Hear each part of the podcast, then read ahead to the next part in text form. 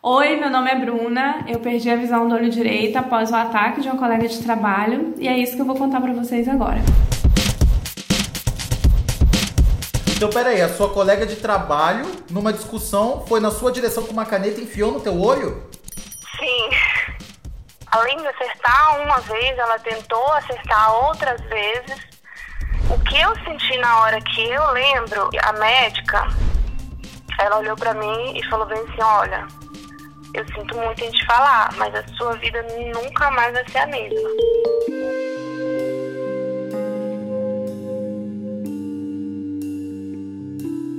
A Bruna ficou cega de um olho depois que uma colega de trabalho, no meio de uma discussão, chegou com uma caneta e. pá!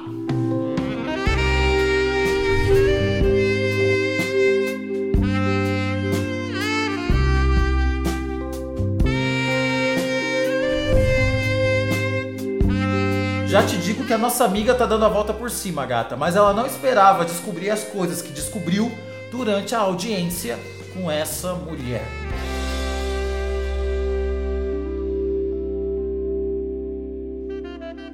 Bruna, quantos anos você tem?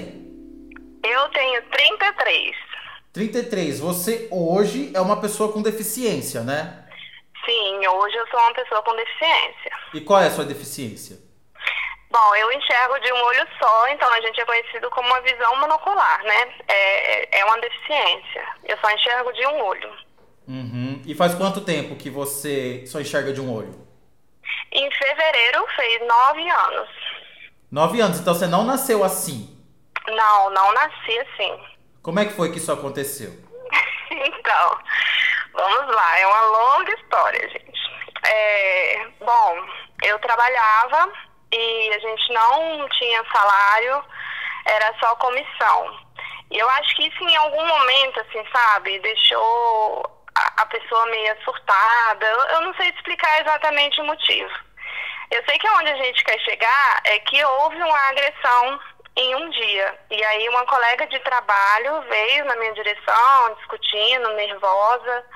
E aí foi onde, infelizmente, a, acertou meu olho com uma caneta. E de lá para cá, aí sim eu comecei a minha trajetória monocular, vamos dizer assim. Então, peraí, a sua colega de trabalho, numa discussão, foi na sua direção com uma caneta e enfiou no teu olho? Sim. Nossa, é. mas como que aconteceu isso? Vocês estavam discutindo pelo quê? Então, é por isso que eu citei a questão do, do trabalho. Porque até então, não tinha assim um motivo específico. É, nesse dia do, do ocorrido, já, o clima onde a gente trabalhava já não estava legal, porque era assim, a gente trabalhava na porta de um hospital, a gente não trabalhava pro hospital, mas a gente tinha contato direto com o pessoal do hospital, porque a gente oferecia seguro, seguro de DPVAT, seguro de vida, enfim, seguros. Uhum. Então, nesse dia, ela já tinha ficado nervosa, já tinha discutido com umas três ou quatro meninas lá, é, já tinha acontecido outras situações que, inclusive, o próprio hospital chamou a polícia para ela. Só que, por ser um, um, órgão público, a polícia não pode tirar a pessoa, entende? Uhum. Então a gente meio que ficava assim, sem saber o que fazer. É, nesse dia, eu sinceramente, assim, do fundo do meu coração, eu não consigo te dizer o motivo exato. O que eu deduzi por muito tempo foi porque ela me viu conversando com um rapaz que ela já tinha oferecido mas assim, eu não estava falando de seguro, eu não estava falando de nada, estava falando da vida, porque ele gostava muito de estudar, ele, geralmente os pacientes, a gente acabava acompanhando eles durante o tratamento todo. Uhum. Porque sempre que eles iam, a gente estava ali. Então meio que pegava uma amizade, sabe? Ele estava lá se tratando pelo quê? Acidente. Ele sofreu um acidente, mas ele não fez DPVAT comigo e eu nem, quando eu, eu mas isso bem antes disso acontecer. Uhum. Quando ele falou para mim, não, eu já fiz o DPVAT porque tinha essa ética também. Se você chegasse numa pessoa e falasse, ah, eu já fiz o seguro, beleza, tudo bem. A gente, a gente tinha essa ética, sabe, de respeito com a colega de trabalho. Uhum. Então, quando ele lá atrás me falou que eu já tinha feito, eu nunca mais conversei sobre seguro. Eu conversava sobre vida, sobre estudo, sobre, sabe, aleatório mesmo. Então, nesse dia, eu deduzi por muito tempo que foi isso, porque ela me viu conversando com esse rapaz. Nisso, chamaram, é, deu a vez desse rapaz entrar lá na consulta. E aí, a minha chefe também chegou pelo outro portão, me chamou. Eu não entendi muito bem o motivo até hoje, inclusive isso foi até citado em audiência, porque o juiz me fez essa mesma pergunta e até hoje eu não sei a resposta. Então, por isso que eu deduzo isso. Eu acredito que ela pensou, assim, que eu tava, sei lá, oferecendo seguro para ele. Eu não sei, eu acho que ela também tava meio surtada, porque no mesmo dia ela já tinha discutido com umas três meninas, três ou duas, não lembro a quantidade exata, mas eu lembro que aquele dia já tinha tido discussões mais cedo com outras pessoas, uhum. entende? Então, eu acho assim, eu não sei explicar o motivo exato Infelizmente, eu acho que eu tava na hora errada, perto da pessoa errada. Mas aí então começou uma discussão, um bate-boca. Sim, ela veio discutindo, sim, na minha direção, mas assim, eu confesso pra você que em momento nenhum eu maldei. Assim, eu, eu acho que a esse ponto não. Então, quando ela veio na minha direção, ela já veio com a agenda e a caneta, porque era o nosso objeto de trabalho, vamos dizer assim. Uhum. E aí, nisso que ela veio, é, ela já veio discutindo e ela, eu lembro que ela ajeitou assim a caneta na mão, sabe? Mas eu não, não gosto de fazer, eu não maldei. E nisso ela veio, é, eu tava com a minha chefe e ela tava com uma outra colega de trabalho. E aí, quando ela acertou, eu fiquei assim, sem, sem acreditar, sabe? Uhum. Porque teve essa discussão, inclusive na, na hora da discussão eu falei, eu falei, Larcedor, eu, eu, eu morri de vergonha porque o lugar de trabalho era sagrado, sabe? E aí eu lembro que ela veio, ela, ah, não quero saber, não sei o quê, e veio. E acertou. A outra menina segurou ela, porque ela, além de acertar uma vez, ela tentou acertar outras vezes.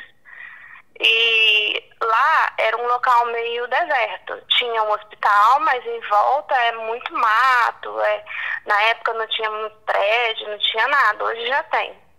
E aí foi onde ela, a outra menina ficou assim desesperada quando viu o que ela fez e meio que puxou ela para foragir mesmo, até porque a polícia ia chegar.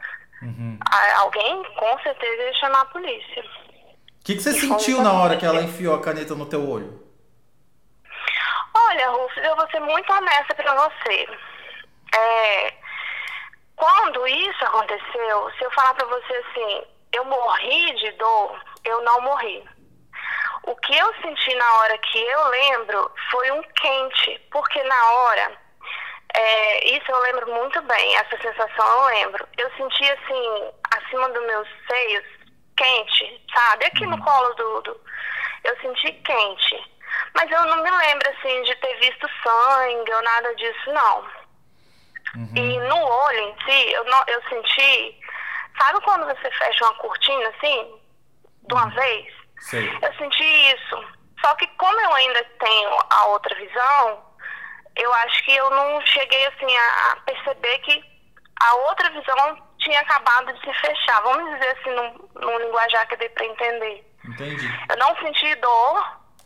E eu fiquei assim, sem ação, sem ação mesmo. A, a moça que estava comigo, a minha chefe, ela se desesperou. Todo mundo do hospital, na verdade, começou a desesperar. Foi assim uma comoção. E na hora, todo mundo se preocupou em me socorrer. Porque assim, onde a gente ficava era a porta do ambulatório.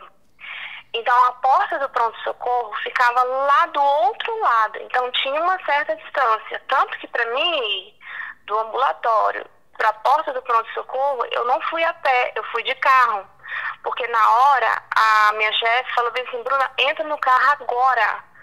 E foi a mil pular de lá. E nisso o pessoal do hospital encontrou a gente do lado de lá, mas porque eles foram por dentro do hospital. E a gente foi pelo estacionamento. E foi nesse meio tempo aí que eu acredito que ela deva ter conseguido fugir, porque assim que aconteceu, não deu muito tempo, chegou a viatura, entendeu? O pessoal chamou. Só que, igual eu falei, como lá é muito deserto, realmente era difícil achar. Para ela fugir foi fácil. Por isso que eu te falei que no dia em si, eu lembro da sensação de quente. É, na audiência que a gente teve, uma testemunha falou que era sangue, mas eu, sinceramente, eu não consigo me lembrar de sangue. Eu consigo lembrar, assim, de um de um molhado mesmo. Eu não sei se foi o líquido do meu olho. É, esse detalhe eu não consigo te explicar com exatidão. A Bruna não percebeu na hora que tinha perdido a visão. Na verdade, ela nem se tocou direito do que estava acontecendo. A mulher que fez isso fugiu pelo matagal e as pessoas em volta que viram tudo ficaram desesperadas para socorrer a nossa amiga. E foi aí que levaram ela, a Bruna, para o hospital. Lá no mesmo hospital fui atendida, fizeram uma sutura rápida. E como lá não tinha oftalmologista, porque não é todo hospital que atende uma emergência de oftalmo. Eu não sabia disso. Eu conheci o mundo assim, totalmente desconhecido para mim. Então eles fizeram só uma sutura e me encaminharam de ambulância com urgência para um outro hospital, que no caso o Hospital São Lucas, lá onde eu morava. Nesse hospital eu fiz a minha primeira cirurgia. E assim, aí sim, aí eu senti muita, mas foi muita dor, muita. E aí eu lembro que a médica, ela olhou para mim e falou bem assim, olha, eu sinto muito em te falar, mas a sua vida nunca mais vai ser a mesma. Só que, igual eu te falei, eu acho que Deus foi tão cuidadoso comigo que a minha ficha não caiu na hora, assim. E, e, hoje eu agradeço muito a Deus por isso, porque talvez se isso tivesse acontecido assim que eu perdi, talvez eu não teria tido essa resiliência. Porque durante muito tempo eu tive muita força para lutar na esperança de conseguir recuperar minha visão. Nesse dia, nesse, nessa primeira cirurgia, aí eu descobri que houve a perfuração e aí afetou íris, córnea, cristalina, eu perdi líquido do olho, afetou a estrutura toda do olho, literalmente toda, entende? Uhum.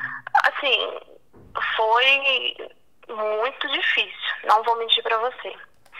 Passei por essa primeira cirurgia e aí a médica me deu um encaminhamento e ela falou bem assim, olha, seu caso é muito sério. E a gente não tem esse tratamento aqui. Você vai ter que suar para conseguir. Aí foi onde começou outras e outras e outras batalhas. O que, que, você sentia quando você estava ali no hospital, quando você acabou de ser operada e quando você percebia que você não estava enxergando de um olho? Ai, olha, foi um período de. Ai, até me dói falar, sabe? Foi muito sofrimento. Nessa época eu, eu me fazia. Eu lembro que eu sofria, só que eu lembro que meus pais, eles saíam de perto às vezes também. Por quê? Porque o meu sofrimento era o deles e o deles era o meu. Então eu lembro que a gente meio que se afastava um do outro, sabe? Foi muito difícil, muito difícil. Eu, eu sentia dor física mesmo porque meu olho se tornou um olho cego dolorido. E todo nervo do corpo, quando está atrofiando ou algo do tipo, ou que você machuca, dói muito, porque para nervo não tem remédio. E o nervo do olho é pior ainda, porque é cabeça, então comanda o seu corpo todo. Eu não tive vida. Eu, eu nossa, foi muito difícil. Muito Mas o que, que você pensava ali na cama de hospital? Você ficava com raiva da mulher? Ficava eu, eu durante muitos anos eu tive assim muita mágoa, muita, muita mesmo. Eu chorava muito, Ruff, porque eu pensava assim na minha dor e eu pensava na injustiça. Então era como se fosse uma dor em cima de outra dor, sabe? Eu acho que a palavra que eu posso descrever é. Era uma dor da injustiça e uma dor física mesmo. E eu me sentia pior ainda, porque eu tinha, eu me sentia um rato de de esgoto, porque eu tinha que lutar por um direito que era meu e, e às vezes, sabe, para mim aquilo era muito importante, porque na minha cabeça eu estava lutando para conseguir ter minha visão de volta ou ter pelo menos a minha qualidade de vida. E assim, quando eu ia nos órgãos públicos ou algo do tipo, eu via que era só mais um caso.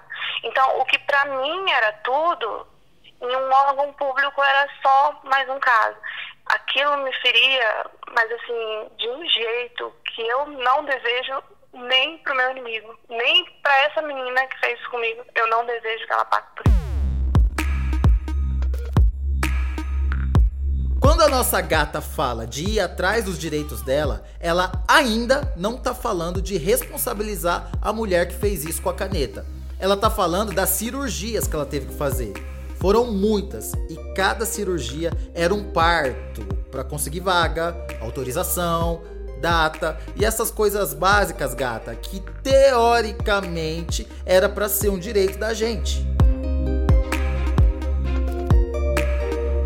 Existem cirurgias que às vezes ou você entra numa fila de espera, ou às vezes o SUS não vai arcar, ou N motivos, mas existem cirurgias que nem sempre estão disponíveis na hora que você precisa. E aí é saúde. Então foi onde eu comecei a, a recorrer em todos os hospitais do meu município, literalmente todos, sem exceção.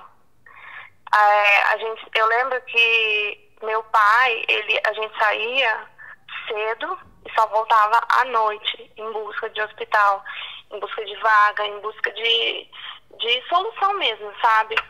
Devagarzinho, graças a Deus, eu fui conseguindo. Eu fui para a porta de Ministério Público, eu consegui cirurgia através de liminar, eu consegui cirurgia porque eu entrei na Justiça, eu fui para a porta de Secretaria da Saúde. Foi assim, eu rodei o meu estado.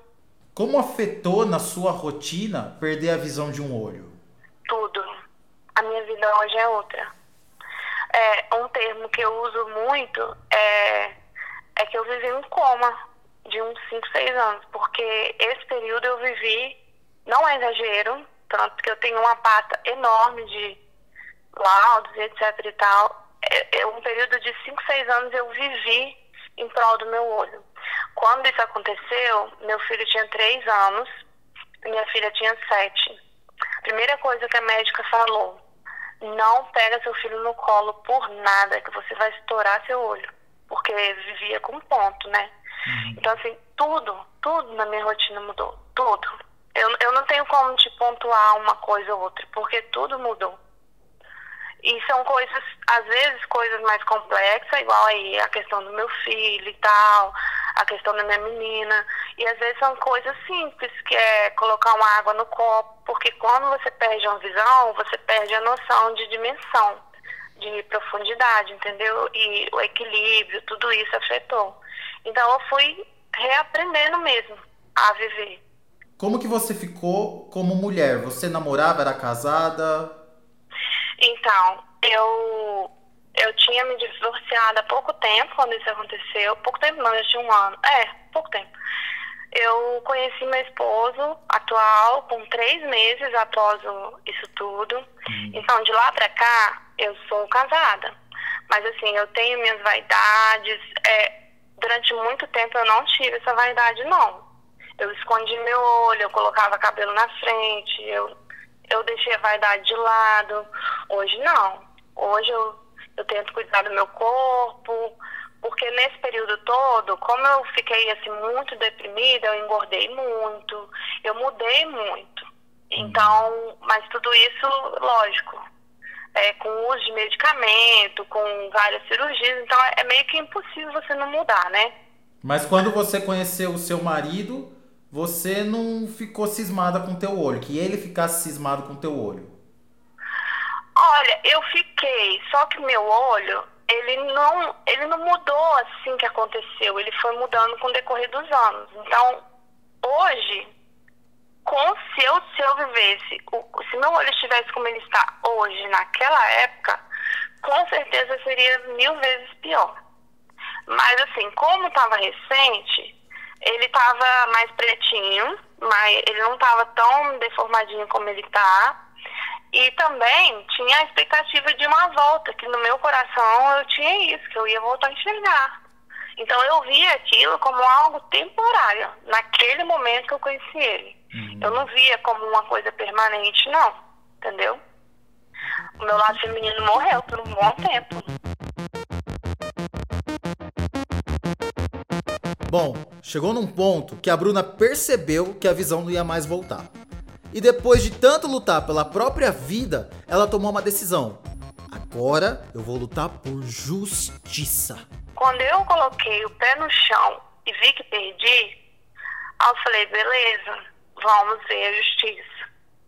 Aí eu fui na porta do Ministério Público um monte de vezes, um monte. Aí chamava para audiência nada, enfim, aquela burocracia toda que a gente já imagina. Só que eu sempre indo na porta do Ministério Público.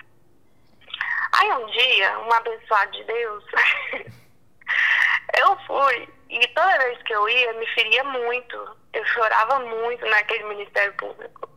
E no hospital também. Sempre que eu tinha um procedimento assim do meu olho, me afetava muito, muito mesmo. Eu ficava mal.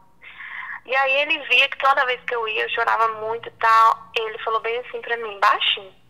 É, ele falou, escuta, você sofre com isso, né? Eu falei, sofro pra caramba. Ele falou bem assim, olha. Aí ele me deu uma palavra de, de conforto e ele falou bem assim, olha, eu vou te falar uma coisa que eu não recomendo. Mas é o que a gente faz. Se é o que a gente faz, você também pode fazer. Aí ele falou assim, você tem rede social? Eu falei, não, mas eu posso criar. Ele falou, então, cria uma rede social, vigia a vida dela e vai. Começa a criar uma conexão com ela, que uma hora ela vai meio que se, se entregar, vamos dizer assim, sabe? Em, em algum momento ela ia dar algum ponto que pudesse levar ela. Então, nesse período todo que você estava sofrendo e se recuperando, ela estava vivendo uma vida normal. Sim, ela foi embora para Portugal, ela não está no Brasil. Hum, você sabia ela... o nome dela, onde encontrar ela? Sim, tudo. o nome da mãe dela, o nome, nome completo dela, onde a mãe dela morava. Inclusive, a gente chegou aí na casa da mãe dela. A mãe dela sabia onde meus pais moravam, porque assim, é, tinha, a gente trabalhava lá e a gente meio que se conhecia, até porque a gente trabalhou junto, uhum. entendeu? Então, não era uma pessoa que do nada, aleatoriamente, veio e fez isso, não. Era uma pessoa que tinha um certo contato e que começou a perder esse contato por, por, por essa questão de trabalho mesmo, entende? Uhum. E nesses Sabia? cinco anos, em momento algum, ela chegou e falou, desculpa. Nunca. Nesses nove anos, ela nunca, nunca, nunca chegou. Uhum.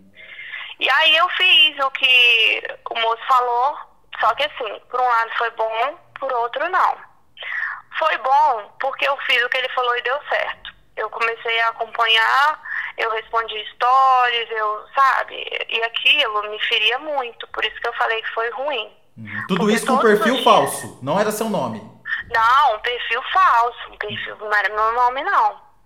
Só que um dia ela postou uma foto que eu falei, é agora ou nunca. Ela postou uma foto com o filhinho dela, com o olho dele tava com um tampão. Por coincidência, eu tava do mesmo jeito. Mesmo, assim, eu tava com tampão no olho também, com dor e tal, e ela tinha postado, pedindo indicação de, de clínica, sei lá o que, e ela postou o menino dela com um tampão no olho. Aí eu não me aguentei, né, Ralf? Eu fui e, e respondi. E aí quando eu respondi, ela sacou na hora. Aí ela foi e falou bem assim, ah, eu sei quem tá falando, não sei o quê. Aí eu fui e falei com ela, falei, bom, se você se diz tão certa, tão isso, tão aquilo, dá a cara pra bater. Responde, vem na justiça. Menino deu certo. Ela entrou com o advogado. Por quê? Porque a partir daí, como ela estava em outro país, e a justiça, entre aspas, não achava ela aqui.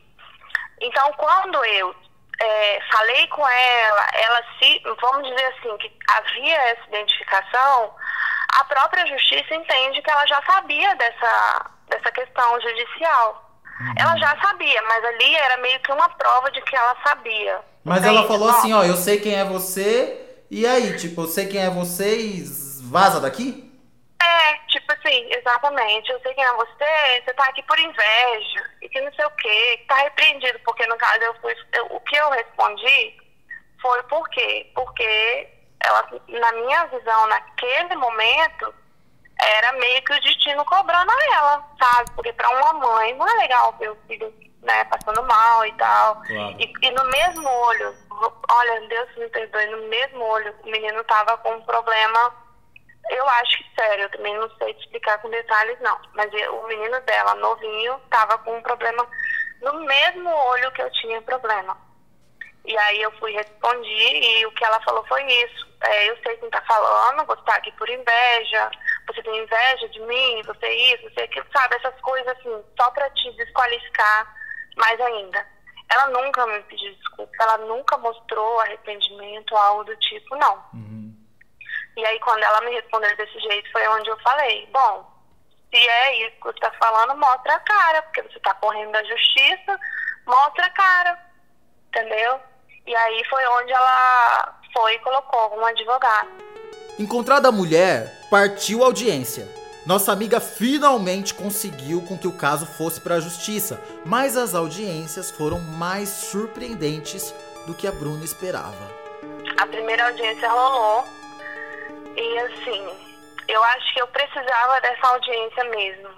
Ela faltou na audiência, ela não compareceu. Ela botou o advogado e aí o advogado na hora alegou que o plantão dela ia começar e tal. Então isso me machucou, não vou mentir para você. Me machucou porque perante a justiça eu achei que ela foi esnobada até com a própria justiça. Inclusive o juiz ficou muito pé da vida com isso. E na audiência aconteceu algo que eu nunca tinha parado para pensar. Que foi o quê? Reviver o momento. Uhum. Ó, me dói até de falar. Por quê? Porque na audiência, é, quando você vive uma coisa, você está só com a sua visão, só com o seu referencial. E na audiência, não. Na audiência, eu tive referencial de testemunhas, eu tive referencial é, de várias situações. E, e na audiência, houve testemunhas que ela premeditou. Não foi um, um acidente, não foi um, um ataque de raiva. Ela falou, eu vou falar a palavra que ela falou, mas eu não, eu confesso que eu não gosto de usar.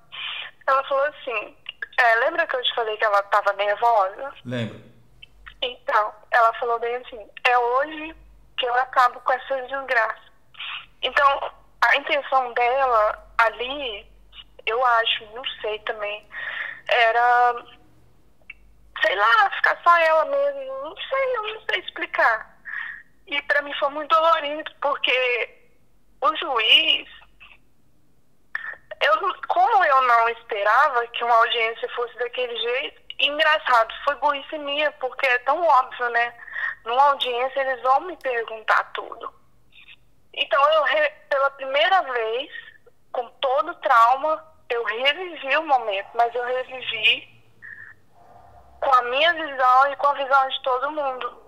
Entendeu? Porque eu tive, teve testemunhas, teve declarações, o pessoal do hospital, inclusive a testemunha era um policial o policial, esse rapaz que eu tava conversando, ele era policial. E aí houve tudo, tudo aquilo que a gente imagina numa audiência. Só que pra mim foi muito dolorido, porque todos os detalhes meus e de quem estava em volta. Mas todo mundo ficou do seu lado. Sim, sim, não teve ninguém do lado dela, não. Uhum. Não teve. Mas isso assim me doeu muito, porque com a visão dos outros, sabe, tava tão óbvio, mas tão óbvio. E como que eu não maldei, entende? Então assim, é... ai, eu não sei nem explicar. Não sei, me feriu. Eu vou, vou dizer assim, me feriu, porque era tão óbvio. Por que, que eu não maldei, sabe? Por que, que eu não maldei? Era muito óbvio. E uh, ficou muito claro que a intenção, muitas das vezes, não era só machucar.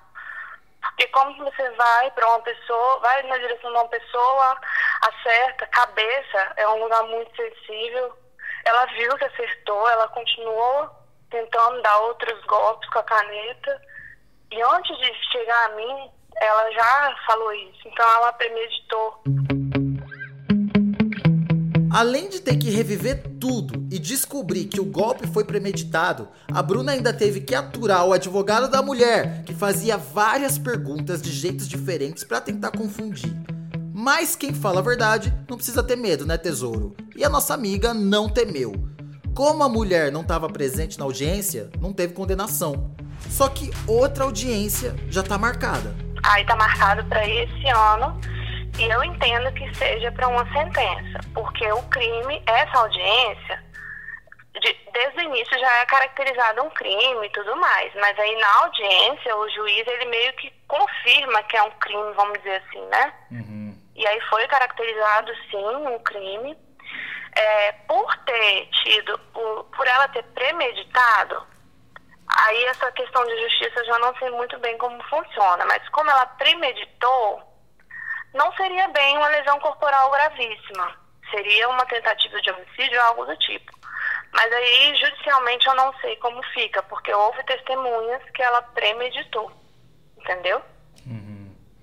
E aí foi marcada essa segunda audiência e eu estou aguardando. Eu demorei a me recompor, assim, dessa audiência que a gente teve, só que para mim foi libertador. depois da audiência, eu acho que eu demorei a me erguer, mas eu fui me transformando em outra pessoa. Quando a nossa amiga entendeu o que realmente tinha acontecido, ela tomou uma decisão. Eu já cuido do meu olho, ok. A justiça já cuida da mulher, ok. E eu vou cuidar da minha cabeça. Então eu fui me erguendo, sabe? Eu fui pegando o que era dor e aí eu comecei a, a ler muito sobre autoconhecimento, fui, fui vendo no YouTube porque, assim, um tratamento psicológico é muito caro é, pra cá, caro, sabe? Não, não é tão fácil o acesso. Aos poucos eu voltei a estudar, eu me inscrevi para um curso no Instituto Federal do Espírito Santo, consegui. E era um curso que, eu vou ser muito sincera com você, eu nunca imaginei sequer cogitar fazer um curso daquele porque envolvia internet, envolvia informática, programação. Gente, quanto que eu ia me imaginar mexendo em linguagem de programação? Nunca.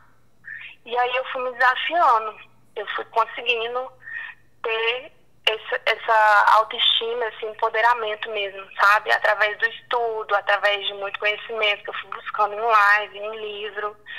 E aí eu falei, não, a dor que eu passei ninguém vai passar mais não.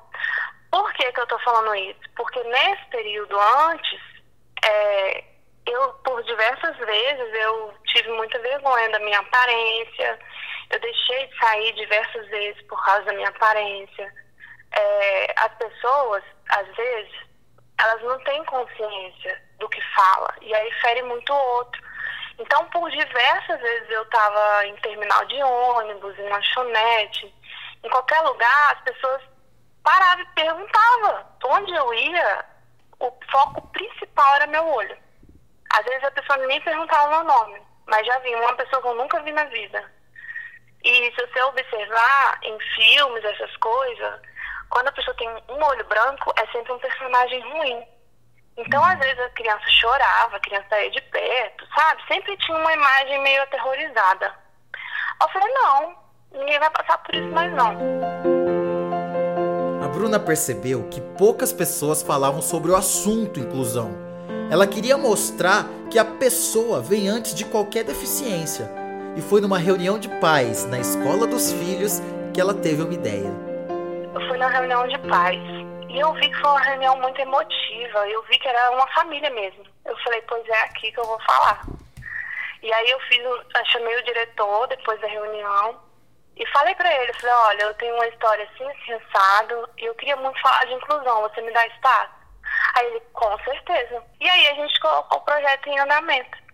É, eu dei palestras para as turmas, semana que vem eu vou em outras turmas, e aí a gente pretende fazer esse projeto de propagar em todo o município, porque assim, às vezes a gente está tão ferido, quando a gente tem uma deficiência ou, ou, algo diferente, a nossa deficiência chega antes da gente e isso fere muito em certas situações, sabe? Hoje eu falo para você de boa, de boa mesmo, não tem problema.